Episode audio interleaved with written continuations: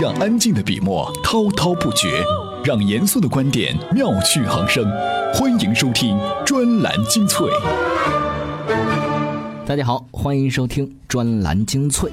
节目一开始啊，得和您先说一个人，这个人叫做雾满拦江，本名崔金生，是天涯论坛煮酒论史版的元老级人物，江湖人称老雾。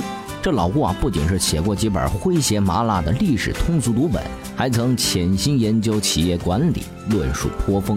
既然是研究企业管理，就少不得和企业家打交道哈。某一回，老吴和几个投资机构的老板聊天，听说了这么件事儿：有个出身农家的年轻人，读书的时候特别拼，拼命的程度让同学们都害怕。他从来也不玩，只闷头读书，经常是一个多月不洗澡。后来。他自己搞项目公关，一个多月足不出户，身上都生出霉味儿。功夫不负苦心人呐，最后他研究出了个非常奇特的产品。这个产品铁定是有庞大市场需求的。它就是没手机，但是可以用来控制所有的家电、电灯、电视、空调、微波炉和烤箱什么什么的。研发成功，他洗澡刮胡子，带着试制品出来融资。投资公司啊，见到这款产品非常感兴趣，于是双方互谈，谈着谈着，投资者兴趣就淡了，脱口冒出来一句：“哎，我们这儿缺个产品经理，你来干如何？”啥？这年轻人愤怒了哈，他是出来开宗立派、开山创业的，可这些资本家居然想让他打工，这事儿根本没法谈。这个年轻人啊，把他们几家投资机构都找了，每家投资机构的反应完全一样。见到产品，先是眼前一亮，聊着聊着就没了兴趣，最后不痛不痒地说了句：“哎，我们这儿缺个产品经理，要不你来试试？”最终啊，这个年轻人拿着他的产品在十字街头茫然四顾。他付出了这么多，何止是掉肉脱皮呀，简直是抽筋剔骨。可是为什么还得不到认可呢？这故事啊，不知道是不是真的，但是类似的情况指定也不少见。今天这期节目呢，我们就借这个故事做个引子，来说说哪些人天然适应商业社会，哪些人融入就比较难。再讲讲歧视和善良这两个话题。这些东西啊，节目也曾探讨过，但今天选取的这几篇文章，都算是在常识的基础上提供了还算新奇的视角以及一定的陌生知识。好，让我们来分享这些文章。专栏精粹今日话题。亚裔编导演真不懂幽默，为什么说价格歧视能减少差别？如何避免愚蠢的勤奋？个人到底还能不能募捐？专栏精粹为独立思考的经营者服务。首先啊，我们来聊一聊歧视。私底下，中国人的脱口秀主持人很羡慕美国同行哈，似乎只要可以公开拿性和政治这两样讲笑话，就能够释放出创造力的无限潜能。但是咱们也有让美国同行羡慕的地方，至少在中国搞笑不用面对绕过去不行、绕不过去也不行的种族话题。在这个神奇的框里哈，甭管里面装的是什么样的包袱，抖出来都可能变成个烂柿子。这不，奥斯卡颁奖礼曲终人散三个星期后，那个关于亚裔最敬业、最勤劳、最精确的会计师代表的笑话是又掀风云哈。先是李安率一众好莱坞亚裔编导演致信组委会倾倒，接着又有组委会的公开致歉。不过，这种所谓的捧杀，真的算得上是歧视吗？接下来，我们来听听旅居纽约的专栏作家荣小庆女士的看法。专栏文章有一种歧视叫捧杀，作者专栏作家荣小金。那天 Rock 讲的所有的笑话呢，事后几乎都遭到了诟病，让他淹在此起彼伏的唾沫星里。却唯独亚裔的发难，不仅促成了奥斯卡组委会的道歉，还让组委会决定在评审团中增加三名少数族裔委员。对于亚裔来说，这是件长脸的事儿。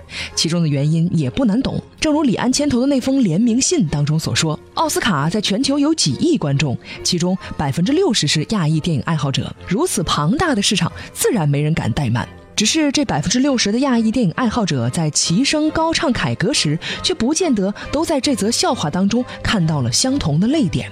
亚洲国家的人纠结的是这个笑话，说咱们雇佣童工；而在美国的亚裔却更多的是被敬业、勤劳和精确惹恼的。前者不用解释，被当众揭短和扣上屎盆子，谁不气恼呢？但后者明明不是好词儿吗？咱们怎么也不能笑纳呢？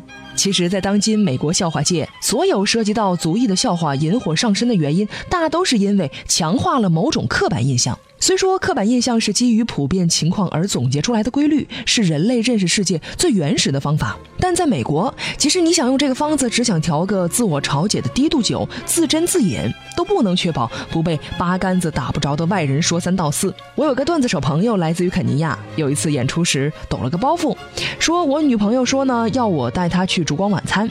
我说亲爱的，我来自于肯尼亚，前半生天天在烛光晚餐，咱们能去个有电的地儿吃饭吗？结果被观众席上一位白人女士当场斥责，说：“你这是传播刻板印象，你知道吗？非洲国家的很多城市比美国还现代呢。”说肯尼亚穷的没有电灯，说亚洲国家雇佣小孩造手机，和说黑人都是罪犯、吉普赛人都会玩巫术一样，是刻板印象的流行模式，被夸大的都是负面因素。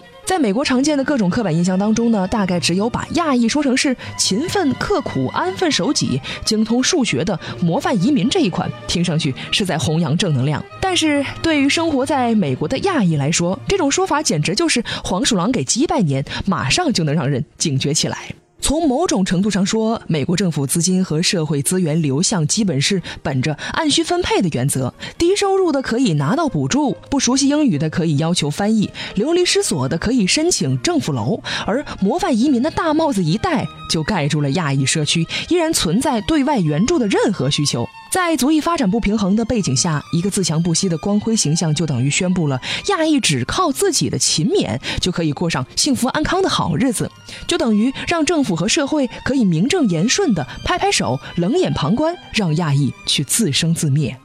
这种捧杀的后果，在美国的亚裔已经看得很明白了。在纽约，亚裔占到人口的百分之十三，亚裔社区的服务组织却只分到政府社会服务拨款的百分之二。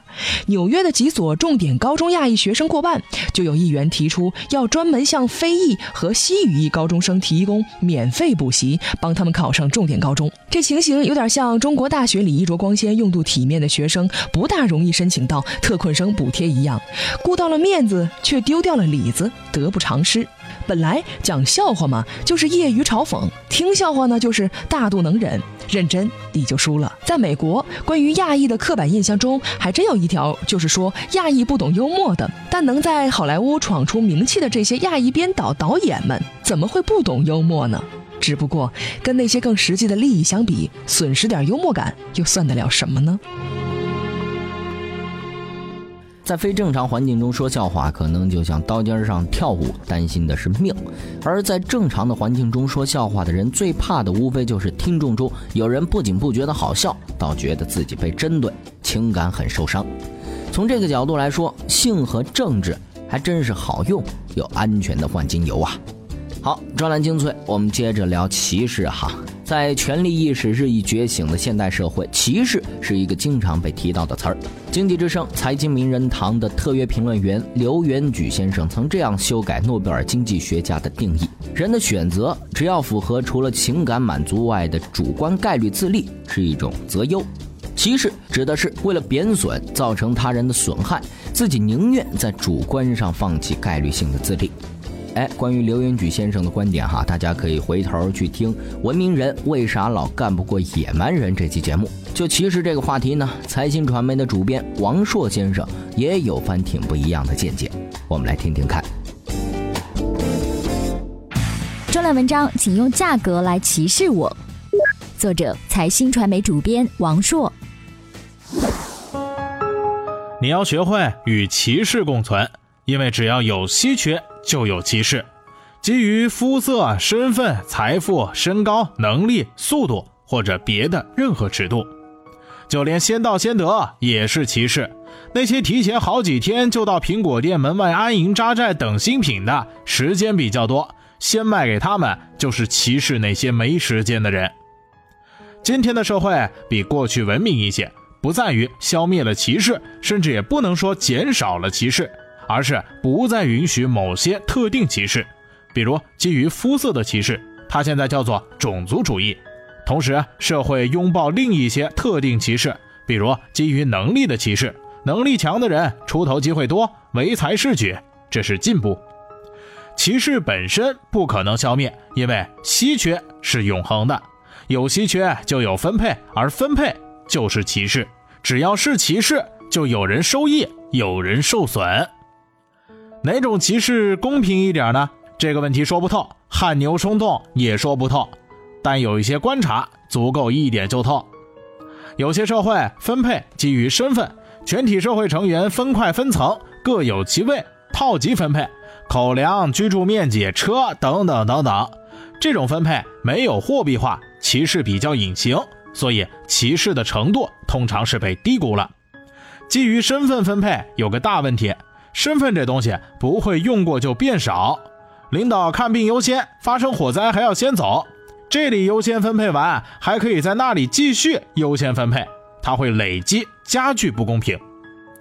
在商业社会，分配通常是基于价格，价高者得。这对于出不起价的人当然是歧视，但这个歧视的不公平程度常常被人高估了。价高者得，代价是要付钱，钱付出去就变少，于是占有其他稀缺资源的机会减少。基于价格的分配有内置的平衡器。总统坐专机，富豪买私人飞机，表面上差不多，差别蛮大。身份歧视总是固化差别，价格歧视则倾向于熨平差别。总之，如果你想更多的依据相貌、种族、性别、级别这类标签来分配任何物品，你要做的第一件事就是把价格机制干掉。只要是有稀缺，就有分配，而分配呢就是歧视。只要是歧视，就有人收益，有人受损。不过，在有些社会，分配基于身份，这里优先分配完，还可以在那儿继续优先分配，它会累积，加剧不公平。而到了商业社会，分配通常是基于价格，价高者得，它还算是歧视，但价格歧视倾向于烫平差别。这么讲来哈，商业社会还不算太悲惨的社会。可问题是，有些人融入商业社会就是很艰难，这到底又是为什么呢？重览优质文字专栏，汇集高明精英智慧，欢迎收听专栏精粹。欢迎回来，这里依然是专栏精粹。哪些人天然适宜商业社会？哪些人融入就比较难呢？要回答这个问题啊，还得先来说说商业社会最大的特点——交换。只有成为一个交换者，才能适应商业社会。知道这个道理，愿意转型成为商业交易者，就不需要掉肉脱皮。甭管是在哪一层，铁定是层层上升。不接受这个社会的规律，别说掉肉脱皮，就是扒皮抽筋，也难得到认可。这又是为什么呢？我们来听听作家雾满拦江的说法。专栏文章：如何避免愚蠢的勤奋？作者作家雾满拦江。商业社会的特点就一个字儿卖。有些人啊，一看到这个卖字就特别反感，这些人肯定不是适宜商业社会的人。那我们换个委婉的说法，交换。商业社会最大的特点就是交换，每个人必须要有自己的产品，这些产品对别人来说必须有价值，有价值才能够遇到买主，才能够换回你需要的生存资源。人类社会用来交换的产品有这么五个层次，第一层是身体，这也是成本最低的，所以啊最受公众排斥。但你会发现，公众一边排斥他人的身体交换，一边啊又对颜值是趋之若鹜。想明白这种矛盾的现实，就必须啊了解人性和人心。第二层是体力交换，这个产品啊是人人都有的，而且价格很难上来，除非整个社会富裕了，人值钱了，这个产品才会水涨船高。第三层是实用性产品，比如农产品、电子产品、金融产品等等等等。这些产品啊是社会化生产的成果，只有组织者才能够获利，打工者是无利可图的。第四层是平台产品，就是用来生产具体产品的组织结构，这个呀难度更高。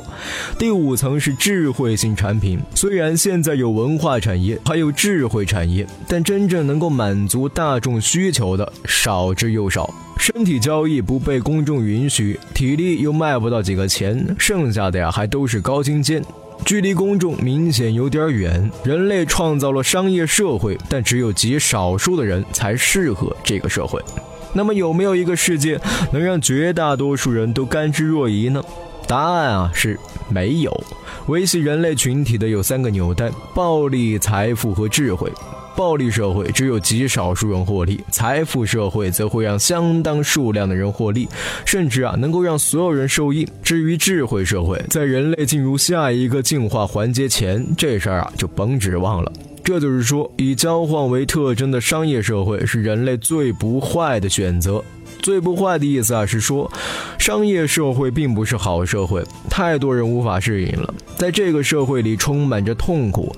但是如果不选择这个，就只能得到一个更坏、更暴力的暴力社会。两坏相权，只能挑出一个比较不悲惨的。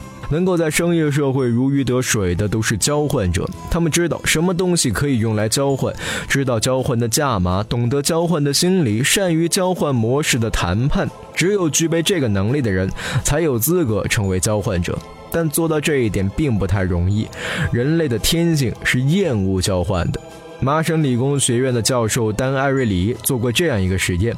课堂上，他拿来一大叠信封，说：“同学们，你们所有人都将得到一只信封。有的信封是空的，有的信封里有张球赛的门票。有的人将得到门票，有的人毛也捞不到一根，就看你们每个人的手气了。”随后，他随机分发了信封，果然有些学生拿到了空的，而有些则拿到了球赛的门票。然后艾瑞里说：“现在呀，你们这些有门票的同学，把门票出售给没有门票的同学。你希望卖多少钱？把价格写在纸上。买门票的同学，你们希望买多少钱？把价格写下来，然后交回来。交上了以后，艾瑞里计算了一下，卖门票的同学平均售价是二千四百美元，买门票的同学平均买价是一百七十美元。”一百七比二千四，这就是交易市场上买卖双方的价格差距。艾瑞里的交换实验堪称是人类社会的缩影。买卖双方心理差距太大，根本没有交易的可能，而只有交易者才能在这种状态下完成交易。艾瑞里的实验告诉我们，哈，一个商业社会的适应者必然具有这样几个特点：第一，不迷信暴力。交易双方存在着巨大的心理鸿沟，交易者要做的是弥补双方心理落差，而不是终止谈判。第二，不拘泥固执，交易就是交易，人为设置障碍纯粹是找抽。第三，遇事不绝对肯定。第四，从不自以为是，交易者从不敢说自己是绝对正确的，而不适应商业社会的人却多半坚信自己的主张，会点鸡毛蒜皮，动辄誓死捍卫。第五，从不主观臆测，人心起伏不定，博弈永不终止，所以他们从不把希望寄托在幻想上。现在，我们再回到节目一开始那个创业的年轻人，他苦研技术，但是对于商业社会的规律，但是对于商业社会的规律一无所知。他不知道，在商业社会里，产品是没有意义的，有意义的是人，只有交易者才能够获得这个社会的认可，才能够获利。最后，我们再来说说慈善法哈。这次两会上，慈善法经历了冰火两重天的极端情绪。刚宣布要上会的时候，满世界都是赞誉和期待；而具体条款逐步被披露之后，大家又突然失望、不满和质疑了。第一波反转是因为个人帮非亲非故者网络募捐属非法一说。随后啊，公募基金会年度管理成本不得超过当年总支出的百分之十五的条款，先是引起了与会代表的不满哈。当比例变回百分之十后，代表们满意，慈善组织坐不住了。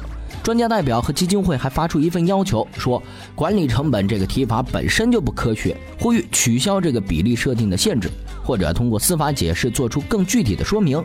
不过，在这些技术性的争议之外，从立法技术的角度来看，立法倒还是有些独特的专业审美。我们来听听法律学者的看法。专栏文章：个人到底还能不能募捐？作者：法律学者姚瑶。博士买驴，书券三纸未有驴字。中国人特别追求言简意赅、令人回味无穷的文字，嘲笑过于繁琐的冗文。美国法律文书写作的教材倒是一开篇就讲了法律版本的博士买驴。一个日常生活中一分钟就能完成的水果买卖，如果变成了法律行为，费上几页纸的笔墨都还说不清楚。这份法律文书需要精准描述要买的水果是什么，什么人在参与交易，怎么交易，还有他的权利、责任和后果。这样仔细的法律文书能确保一个日常生活中最常见的买卖，在双方有充分共识的情况下，对一个毫无争议的对象，以双方约定的形式进行无争议的交易。日常生活中，我们不会为了减少买水果的纠纷而去过于精确地划定一场小型交易的边界。而一部涉及到多人权益的法律，这样的精准就显得十分必要了。尤其是在成文法的国家和以不精确著称的汉语语境下，严谨的法律能真正的规范社会行为，降低交易成本。和博士买驴一样，法律开篇就要说清楚到底是个什么驴，不能像海捕大虾一样，到了买单的时候突然身价倍增。慈善法的制定首要面临的就是这样一个问题。慈善贯穿了全文，但到底什么是慈善，却没有个确切的答案。这个问题不仅在中文语境下缺乏共识，在其他的国家也处于长期的争论当中。翻开一六零一年英国制定的慈善用途法，在序言部分用列举的方式解释了什么是慈善，其中有这样的两条：兴办与支持劳动教养院，帮助贫苦的女仆成婚。以现代的眼光来看，这样的定义简直是让人啼笑皆非。前者明显违背了人身权利的自由，后者呢，已经从生活中彻底消失了。用列举的方法来立法，就得面临着这样的窘境：在飞速发展的时代，可能迅速落伍到没法执行。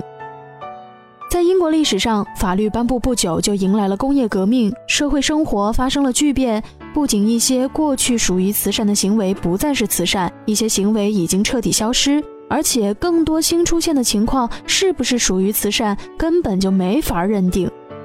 经历了变革的痛苦之后，二零零六年的英国慈善法首先将具备慈善目的的事业定义为不同逻辑脉络上的十三项，还留下了符合公众利益服务的原则作为补充，竭力包括了当下已经发生的慈善行为，并为未来的新型慈善留下接口。对判例法国家而言，幸运的是，即便立法来得太晚。还可以通过典型的判决推翻既定的法律，成为未来司法的依据；而在成文法的国家，典型的案例最多能成为推动修改法律的诱因，而修改法律本身又有着一套复杂的程序，修改过程非常的艰难。我国的慈善法开篇就留下了一个难题，用了六个条目列举了属于慈善活动的类别，对照国外的相关规定啊，很快我们就能发现空白。这样咬文嚼字很像吹毛求疵。要知道，我国立法的原则向来是易粗不易细。当然，这样的法律对解决民间行动者的疑问存在不足，却绝对不会引起执行法律上的困难。没有实际能力影响法律的制定，但还是有充分的智慧去适应这部法律，这也算得上是种生存的智慧了。当然，所谓的慈善法还只是初稿而已，过不了多久还得出修订版呢。好，这期的话题呢就先聊到这儿，感谢您的收听，也欢迎您到我们的微信公众号“充电时间”给我们批评和建议。专栏精粹，我们下期再会。